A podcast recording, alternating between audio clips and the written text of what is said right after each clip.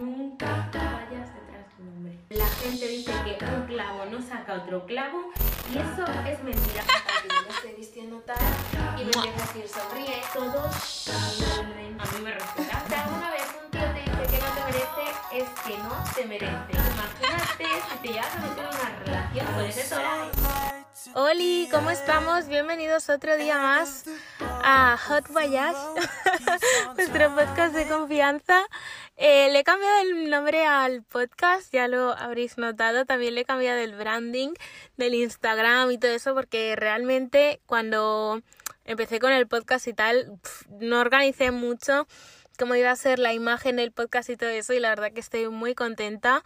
He decidido cambiar el nombre por dos razones. Una, porque cuando mm, buscabas el nombre del podcast, que antes eran Well, en Spotify y todo eso, pues había otros podcasts que también se llamaban así y si lo buscabas en Google te salía otro podcast. Y eh, también porque eh, el Instagram, o sea, el nombre de Instagram de Anguela Secas y Anguel Podcast ya estaba cogido, ¿no? Entonces digo, mira, como realmente no voy a estar toda la vida mal, porque Anguel es en plan, pues así como de coña de estoy mal, ¿no? Pero realmente no voy a estar toda la vida mal, esta es una época de mi vida y realmente cada día estoy mejor, tengo días que estoy arriba, tengo días que estoy abajo, pero tampoco quiero como que el podcast tenga ese nombre, ¿no? De pesimismo.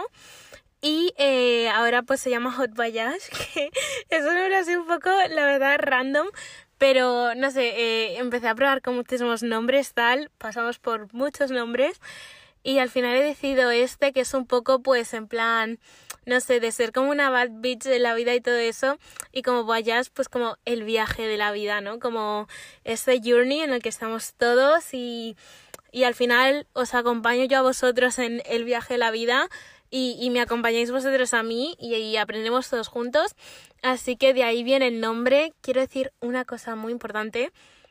Seguramente me notéis un, un lisp en hablando, en plan lisp eh, significa como cuando hablas un poco como con la Z, ¿no? Y es porque me acaban de sacar las muelas del juicio tengo la cara un poco hinchada. Buah, antes la tenía fatal hace un par de días. Parecía un teletabi, mm, mira, horroroso. Ahora mm, sigo pareciendo un teletabi, pero parezco más pues como una persona que se ha pasado comiendo croquetas. Así que nada, menos mal que, mm, que estamos con mascarillas y nadie me tiene que ver la cara de mierda que tengo ahora mismo. Pero ya me había encontrado mucho mejor, por eso el jueves pasado no hubo podcast, porque estaba que es que no podía hablar, eh, llorando del dolor en agonía y, no podía y hasta que me he visto. Tenía pensado subirlo hoy, lunes, que es cuando estaba grabando, pero digo, mira, es que... Mm, tengo baile, tengo que hacer mil cosas y, y ahora pues que he vuelto de baile, digo aprovecho y lo grabo ahora que me siento un poco mejor me sigue doliendo y todo eso, pero mira, es que si no lo, si no lo hago ahora, no lo hago nunca, porque bajarse al coche y todo eso, pues como que me cuesta, ¿no? En plan, sacar esa fuerza de voluntad para bajar aquí a grabar el podcast, que en realidad me encanta.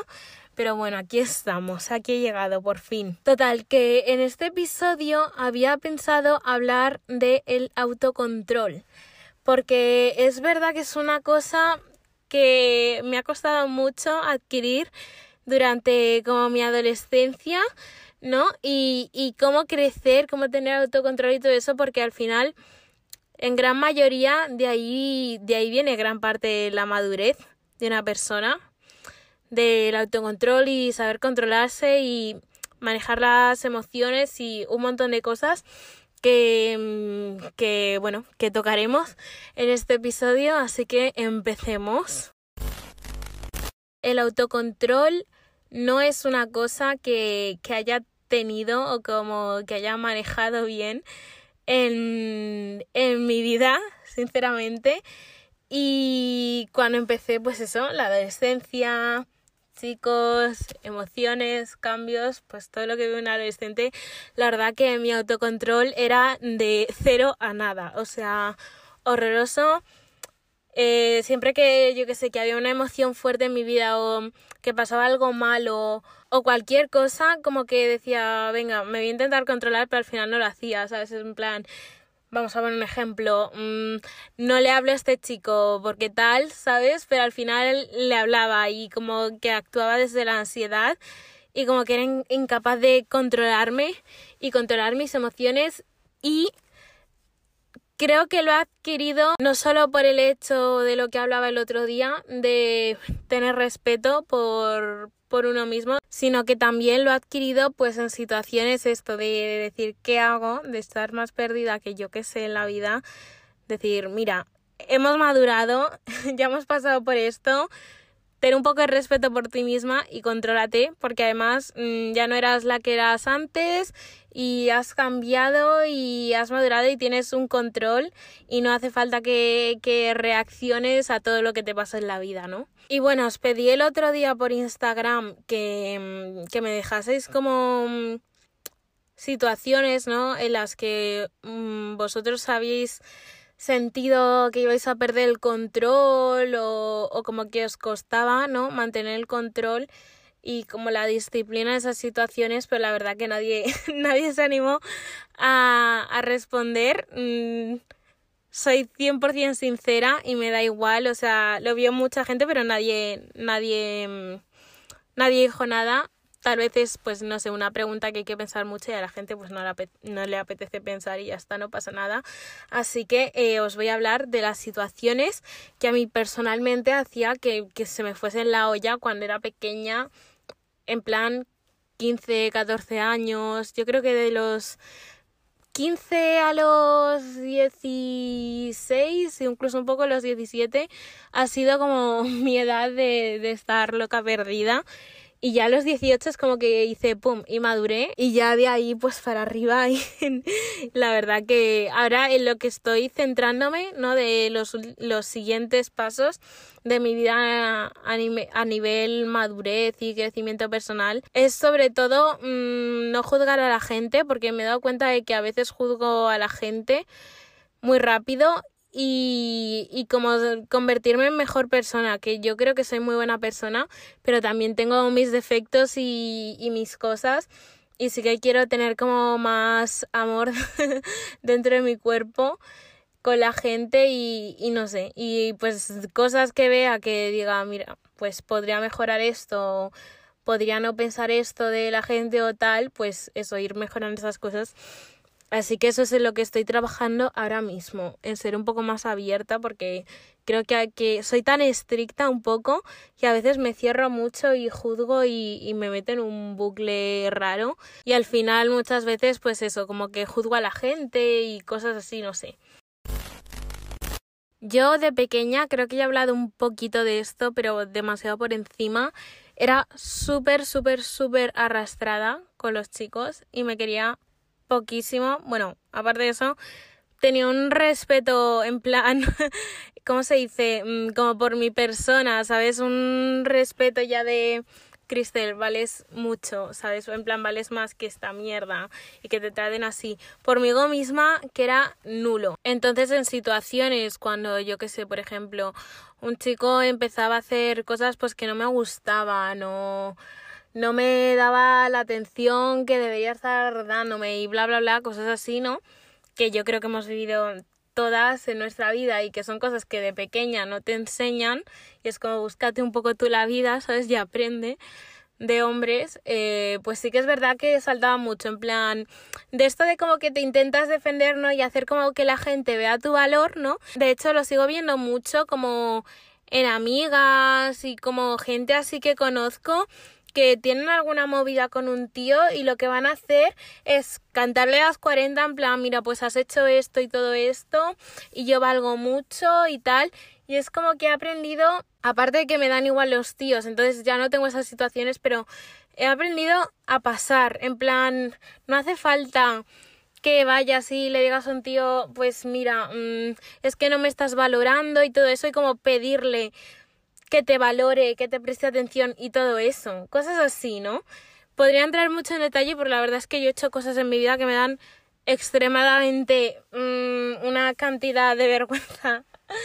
eh, admitirlas, bueno, admitirlas las admito, pero son cosas que mmm, he hecho en la vida que sé yo y la persona con, la que haya podido vivir esas cosas. Y la verdad es que, mmm, a ver, ahora me da como igual, ¿sabes? No es que me sienta shame ni nada, pero porque ya no soy así y es una una versión de mí cuando era muy pequeña y no tenía ni idea de nada, pero no me apetece ahora como entrar en detalle de todas las locuras que he hecho por lo que yo pensaba que era amor y situaciones en las que mm, he dejado mi, mi, respeto por mí misma a, a nivel de, del asfalto o más bajo, ¿vale? En plan, por debajo del asfalto.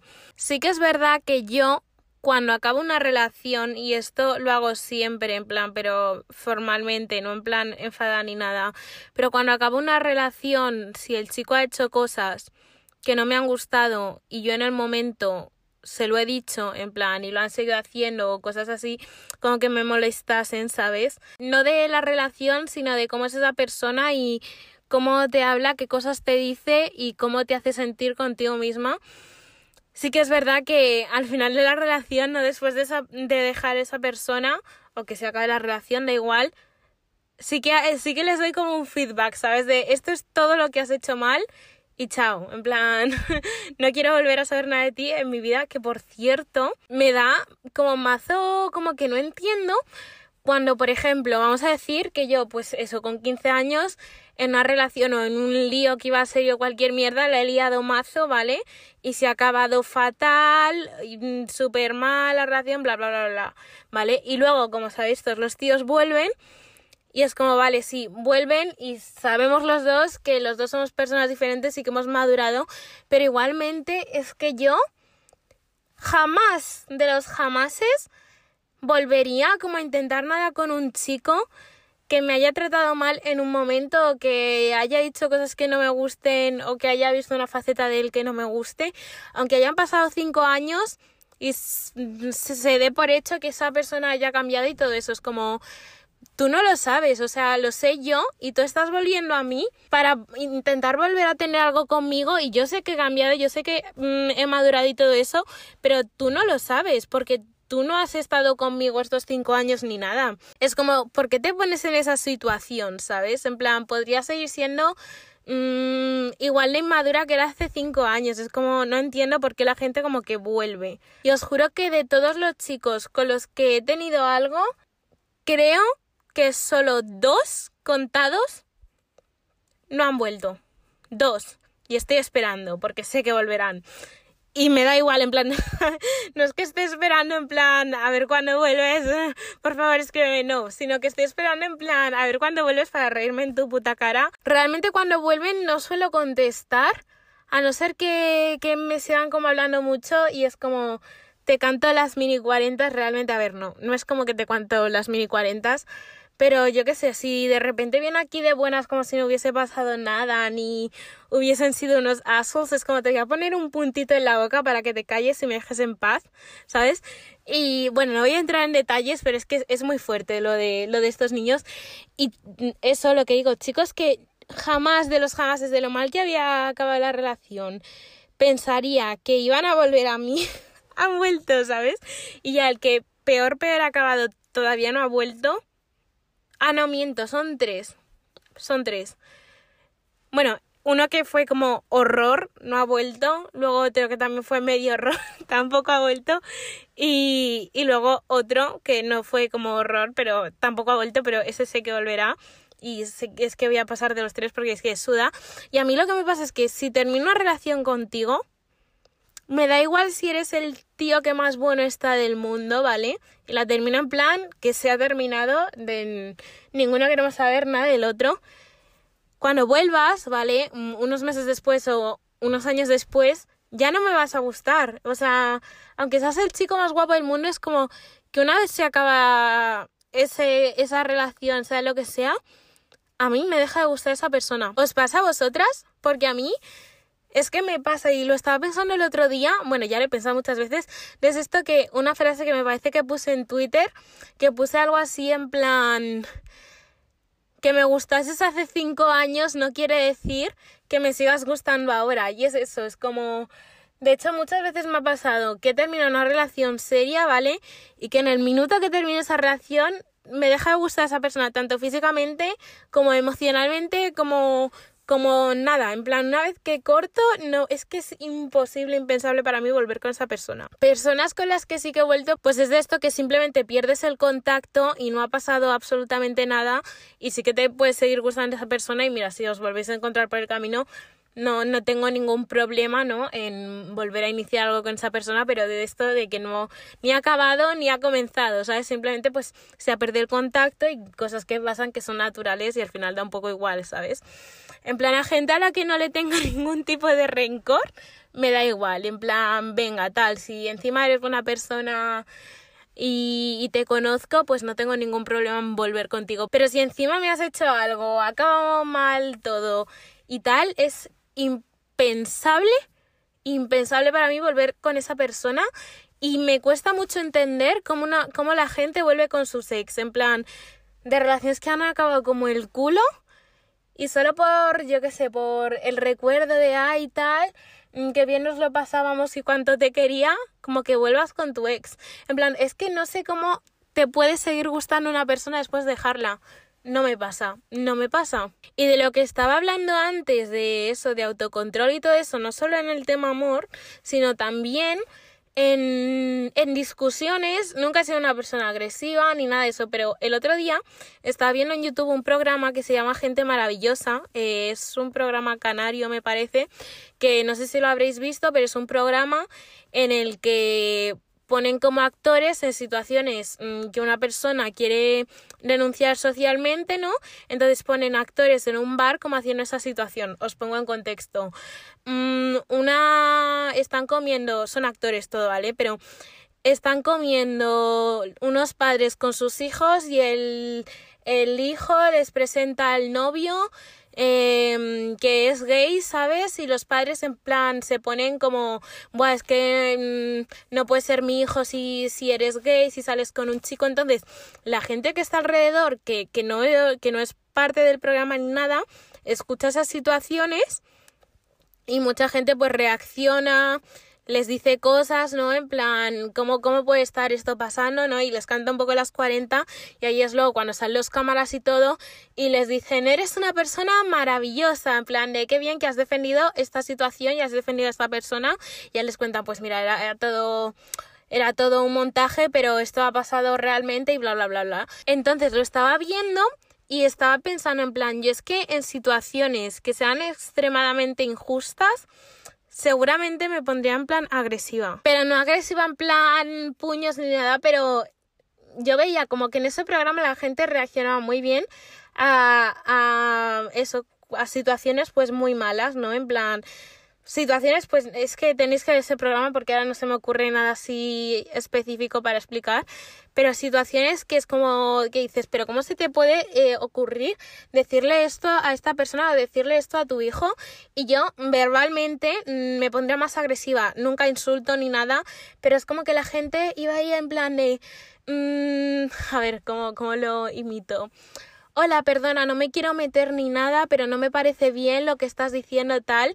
Y yo sería más como, eh, hola, mm, pero ¿de qué vas? ¿Cómo, le puedes estar diciendo esto a esta persona que te pasa en la cabeza? O sea, me, me, yo ardo mucho en situaciones así. Y es lo que decía, que digo, igual... Mm, en cosas así, pues sí que debería trabajar un poco en eso, que aunque, que aunque una situación sea muy mala, ¿vale?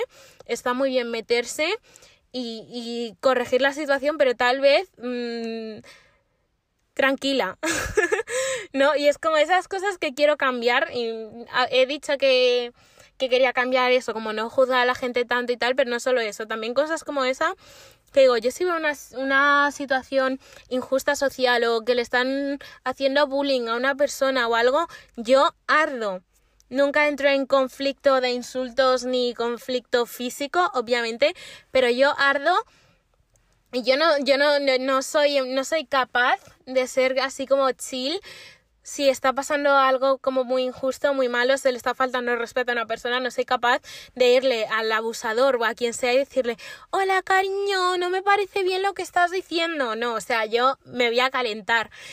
Y no sé si es bueno, no sé si es malo, pero yo viendo cómo reaccionaba la mayoría de gente, digo, pues tal vez mm, yo sea un poco demasiado ardiente y, y si me pasa eso algún día, pues intentaré eh, calmarme un poco más porque... porque...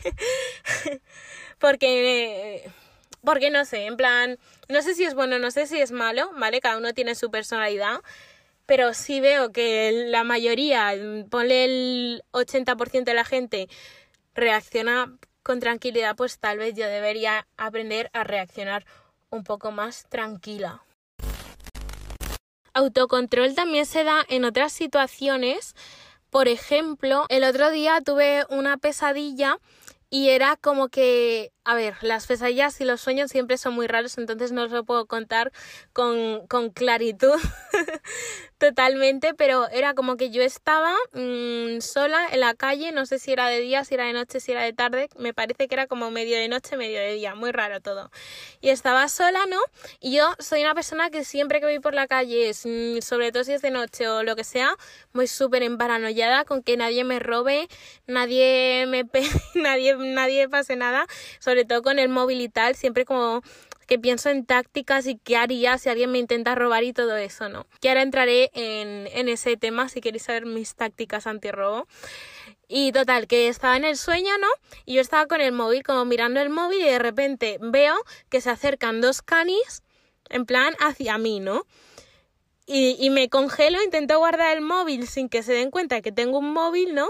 Y de repente es como mmm, que me congelo, no sé cómo reaccionar y como que me cogen y me dio en ese momento parálisis del sueño, ¿vale? Y no me podía mover.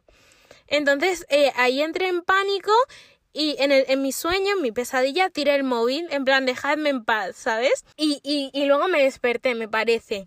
Y fue como me desperté con una impotencia, en plan, ¿por qué no has sabido reaccionar? ¿Por qué no te has defendido? ¿Por qué no? ¿Sabes? Es como que entré en pánico, a ver, también tenía parálisis del sueño y creo que se reflejó en el sueño, pero es como que entré en el pánico, en pánico, me paralicé, no sabía qué hacer, tiré el móvil y ya está, ¿no? No sé si se fueron o no sé qué coño pasó porque ya me desperté en ese momento, pero digo, es que joder, si, si, me, si me llega a pasar en ese momento, ahí sí que tengo que tener control de mis emociones y decir, aunque tenga miedo, aunque, aunque me esté pasando lo que sea, tengo que dejar esas emociones atrás quitar la ansiedad, quitar el miedo y todo y ponerme en modo defensa y modo supervivencia y luchar y, y defender por mi móvil, que es como una de mis cosas más preciadas. Y, y, es como yo siempre que, bueno, siempre no, pero muchas veces, ¿no? Que hablo con gente y me dicen, Buah, pues me han robado el móvil y todo eso, mm, de gente que me ha dicho, pues me han atracado a punta de pistola. Yo siempre iba de, Buah, si a mí me pasase eso, es que no les daría el móvil, saldría corriendo, lo que sea.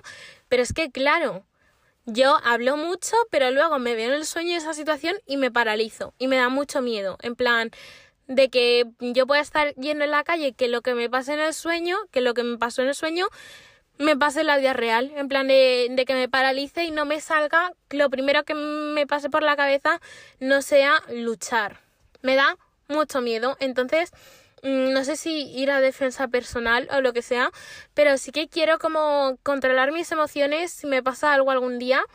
Y en ese momento que me esté pasando algo, controlar mis emociones en sentido de adiós miedo, adiós todo, modo defensa en cuestión de un segundo, ¿sabes? En plan de no bloquearme, porque me da mucho miedo, sí que, que ha sido solo un sueño, no es la vida real, pero me da miedo que yo pudiese reaccionar así en la vida real. Me da mucho miedo. De hecho, yo es que pienso mucho en estas cosas y tenía pensado comprarme un móvil patata de esto porque cuando viajo y todo eso, pues mm, mi, mi objetivo es como ir a todos los países del mundo, ¿no?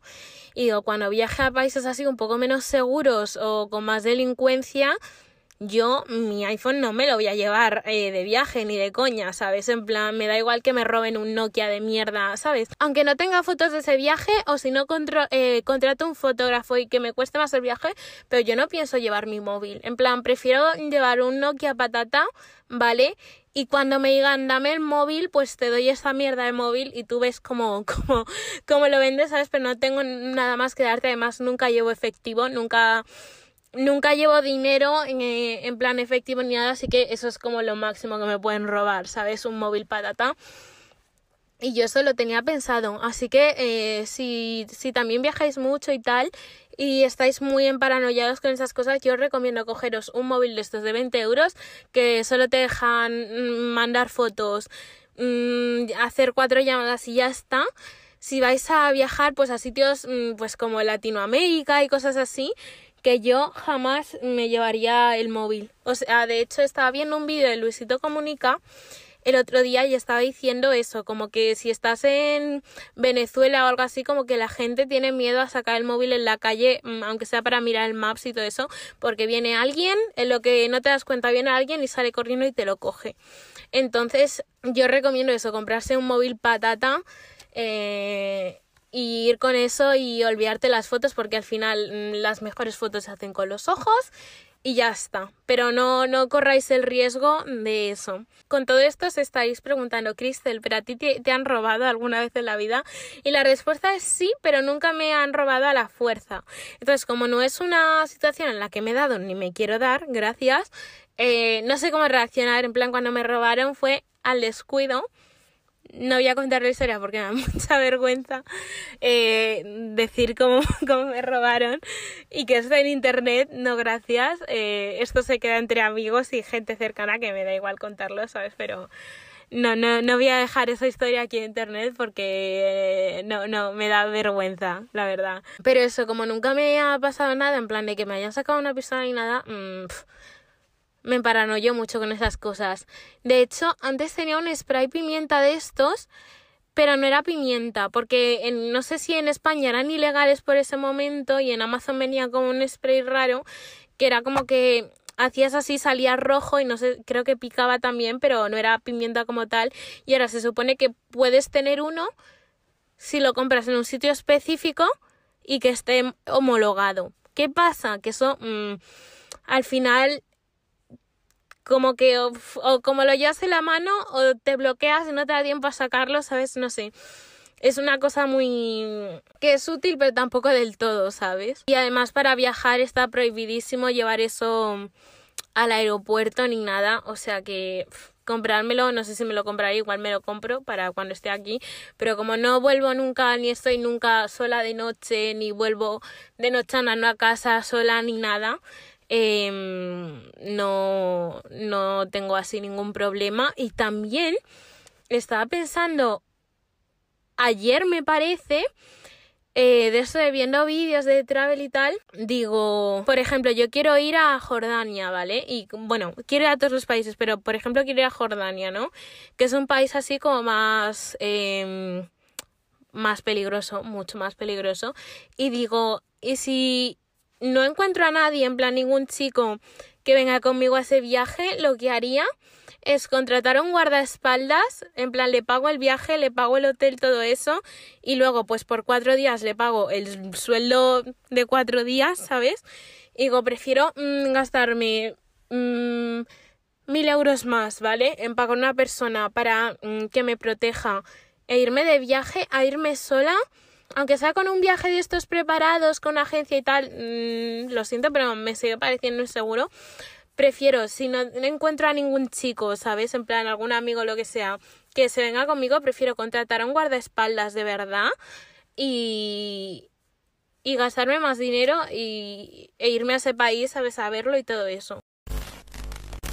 Total, que mido por los cerros de Úbeda, pero eso, lo que estamos hablando de autocontrol y tal, en, en otras situaciones más ya orientadas a lo que estamos hablando antes del amor y tal, lo que a lo que me refería principalmente con autocontrol es pues por ejemplo mm, imagínate que tienes ganas de hablarle a un chico pues mm, no decir que te dé la vena y decir mira hasta luego me la suda voy a hablarle o por ejemplo imagínate vale que tú has quedado con un chico y, y, has quedado con él a las 6 y son las 4 y todavía no te ha confirmado.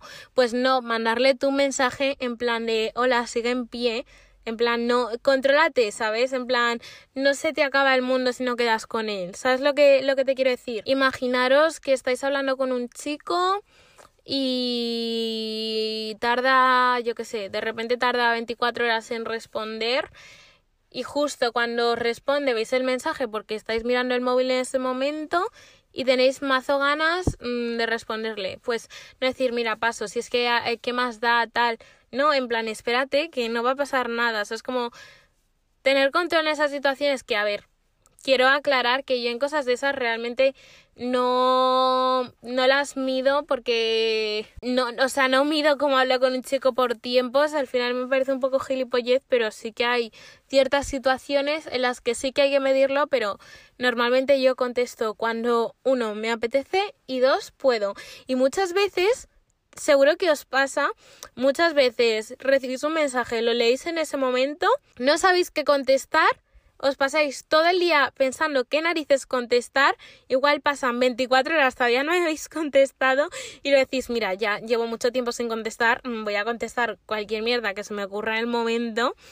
Y, y ya está, porque es que al final mm, así es imposible mantener una conversación conmigo porque es que me tardo un día en pensar lo que voy a responder y luego encima se me olvida responder. Y por cierto, con lo que he dicho antes de nunca hablarle a un chico primero, yo personalmente no lo hago, a no ser que... Opción A. no, eh, a no ser que, por ejemplo, a ver, no, es que no quiero, porque esta persona puede estar escuchándolo. Pero bueno, da igual. Yo em, quedé con un chico y tal hace mucho tiempo, no volvemos a hablar, luego volvemos a quedar, tal, todo genial, ¿no? Digo, hay un factor común que se está repitiendo, ¿no? Sí que es verdad, ya, de hecho ya hablé de este chico. No, a ver, es que justo se da la situación con ese chico, que es como con el único que me ha pasado esta situación, ¿no? Bueno, la cosa es que la primera vez que, que, quedé con este chico, pues no nos gustamos tal, no volvemos a hablar tal, vale. La segunda vez que quedamos, como unos años después, súper genial todo, pasan muchas semanas y no, no le hablo yo, no me habla él. Entonces digo, a ver, eh, sé que la cita fue genial, tenemos planes como para hacer, ¿no? En plan, más allá de como en siguientes días y tal, pero realmente yo, yo estoy esperando, entre muchas comillas, porque esperar no espero nada, ¿no? Pero estoy esperando a que me escriban. Y a ver, aquí hay un factor común porque en ninguna de las citas después de, de pasar muchísimos meses y todo eso, me ha escrito él y le he escrito yo. La primera porque mm, se notaba que no nos habíamos gustado, en plan comúnmente. Pero la segunda había ido súper bien. Y digo, a ver, este chico es como especialito, ¿no? Como que se ve que no es el típico que va detrás de las tías porque sí. Y digo, igual, igual, quiere como que le escriba yo para que no sea una orgullosa de mierda. Y yo es que literalmente jamás le escribo a un tío primero. Mmm, a no ser en situaciones así como raras, ¿no? Y al final le escribí. Me dio igual, en plan, a ver, a mí me da igual escribirlo a un chico, simplemente no lo hago por, pues porque no sé. Porque es que es muy difícil, sobre todo, mmm, imagínate, ¿vale? Que ves a un chico en Instagram que te gusta, ¿vale? Y le abres DM, tú, luego es muy difícil redireccionar esa conversación para que el interés lo tenga él, porque tú realmente le estás hablando tú, eres tú como la que inicia la conversación y la que quiere conocer a ese chico. Ese chico no te conoce nada ni tú a él, ¿no? Entonces es difícil como darle la vuelta a la situación, que hay que manipularla un poco, como para que sea luego él el que vaya detrás de ti y que ya por el simple hecho de que le estés hablando tú primero, aunque no te estés arrastrando, aunque te la sude ese tío en realidad, ya el, el, la, como la dinámica ¿no? de esa conversación es como que tú estás detrás, aunque no estés detrás mentalmente, ¿no? Pero entonces, mm, eso, como que la dinámica es esa y es muy difícil dar la vuelta eh, a, la conversación para que sea él. A ver, difícil tampoco es. Simplemente deja que la otra persona haga las preguntas y no tú. Pero bueno, igual, ah, independientemente de eso es difícil, entre comillas, ¿no? Entonces, sobre todo por eso no suelo yo, no suelo ser yo la que hable primero, pero solo que estaba hablando del chico este, al final le hablé y todo genial, ¿sabes? Y, y me dijo como de quedar y todo eso y es como, ¿cómo narices sabía? Tenía como el gut feeling de que estaba esperando él a que le escribiese yo, porque yo creo que es el típico de mm, porque tengo que ser yo el, el que habla a la chica y todo eso un poco, no a mal, ¿eh? No a mal ni nada, pero no sé, me dio esa impresión un poco y digo, mira, venga, vamos a probar y si no, pues mira, no pasa nada, ¿no?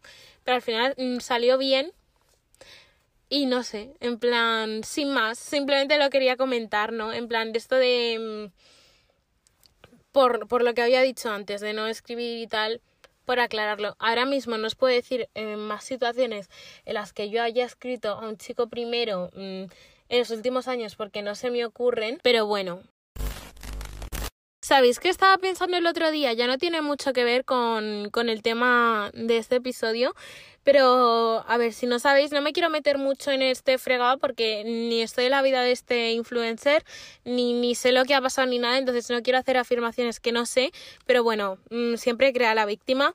La cosa es que el influencer Taylor Holder, que es un influencer de Los Ángeles, un TikToker, eh, de repente pues como que le han dejado de seguir todos sus amigos influencers cercanos, ¿no? En plan, ponle 60 personas, 60 amigos suyos que le hayan dejado de seguir. Entonces pues eso ha salido como en las noticias de TikTok.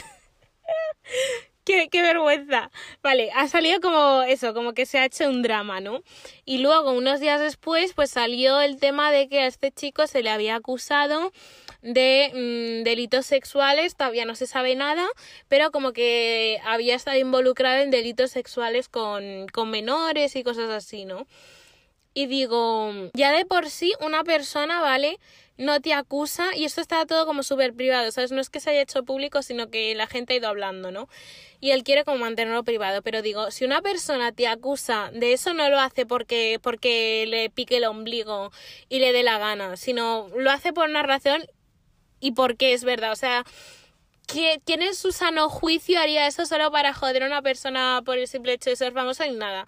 Entonces digo, mmm, si esa chica ha tenido el valor de salir y decir, mira, pues me ha pasado esto con este influencer que encima mmm, tiene como todas las de perder por el simple hecho, la chica, ¿eh? Digo, por el simple hecho, pues que el tío es rico, es famoso y tendrá unos abogados de la hostia y todo eso y es rico, sobre todo por eso, pues tiene como más, tiene más las de perder, ¿no? Porque al final, mmm, cuanto, cuanto más dinero tengas, más, menos justicia hay para ti. Es un poco raro, no sé. Pero es como, yo no sé cómo, qué chanchullos hace la gente en plan con mazo pasta cuando se meten en líos así de líos de, de que te puedas jugar la cárcel y todo eso, que al final todos salen todos ilesos y con mucho tienen un arresto domiciliario, que yo no sé cómo narices lo hacen. Pero bueno, la cosa es que digo, si has hecho algo así, en plan, aunque no sea con malicia, ¿cómo, cómo, o sea, cómo tienes las narices de como dejar a esa chica mentirosa? O, o, o, o como desmentirlo, ¿sabes? En plan, si has hecho algo mal,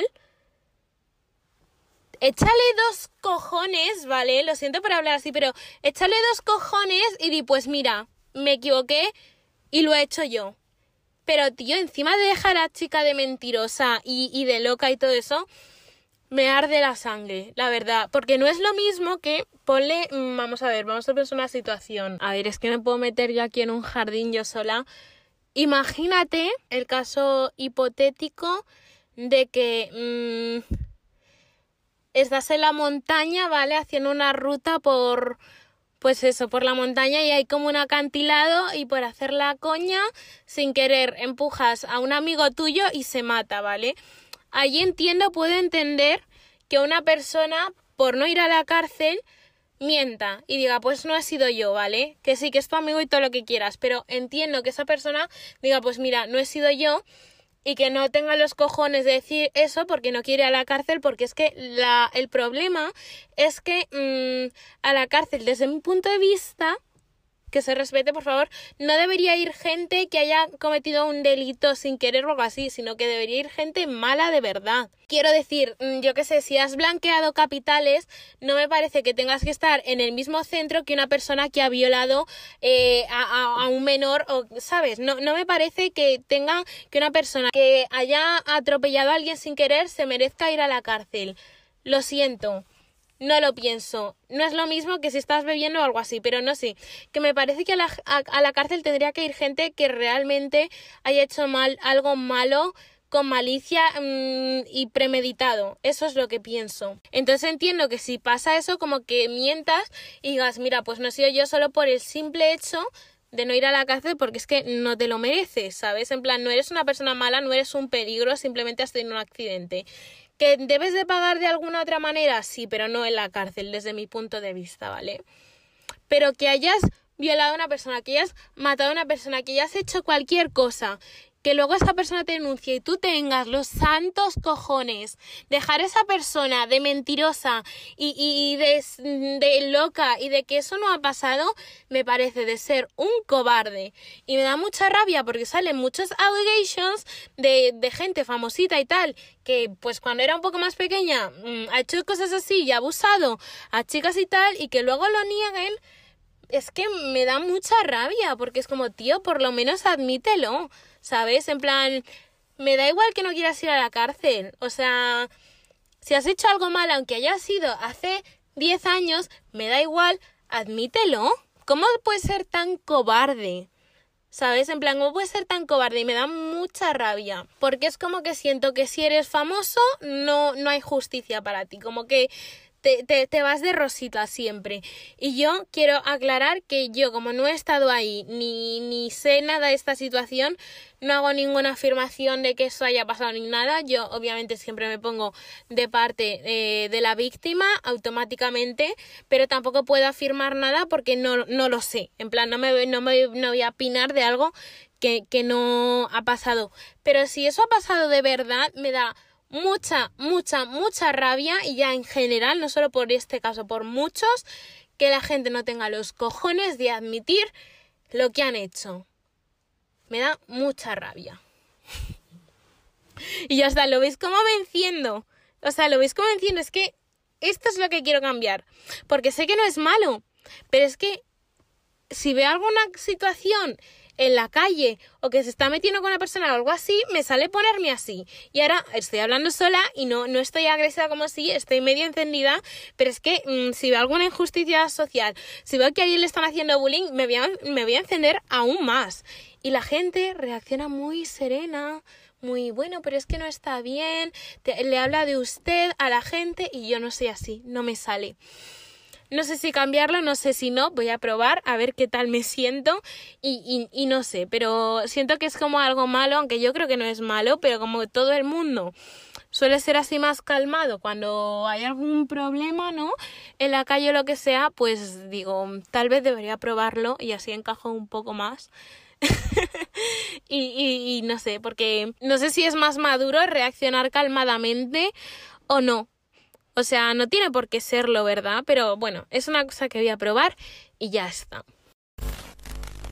¿Sabéis que me cuesta muchísimo, muchísimo controlar mis nervios? O sea, cuando estoy muy nerviosa hay situaciones en las que me pongo muy nerviosa y lloro de los nervios.